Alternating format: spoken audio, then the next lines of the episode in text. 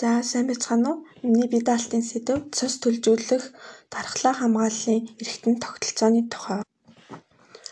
Цус төлжүүлэх дархлаа хамгааллын эргэтнүүдийг дотор нь төвийн эргэтэн, захын эргэтэн гэж хоёр ангилдаг байгаа. За төвийн эргэтэнд нь шавьяа чөмөг, сэрээ булчирхай, хоол боловсруулах замын лимфоцитийн бөөгнөрөл орно. А захын эргэтэнд нь дэлүү, тунгалгийн зангилаа, буйлсан булчирхай, хорхоор хуу ургацад болон лимфоцитууд орно.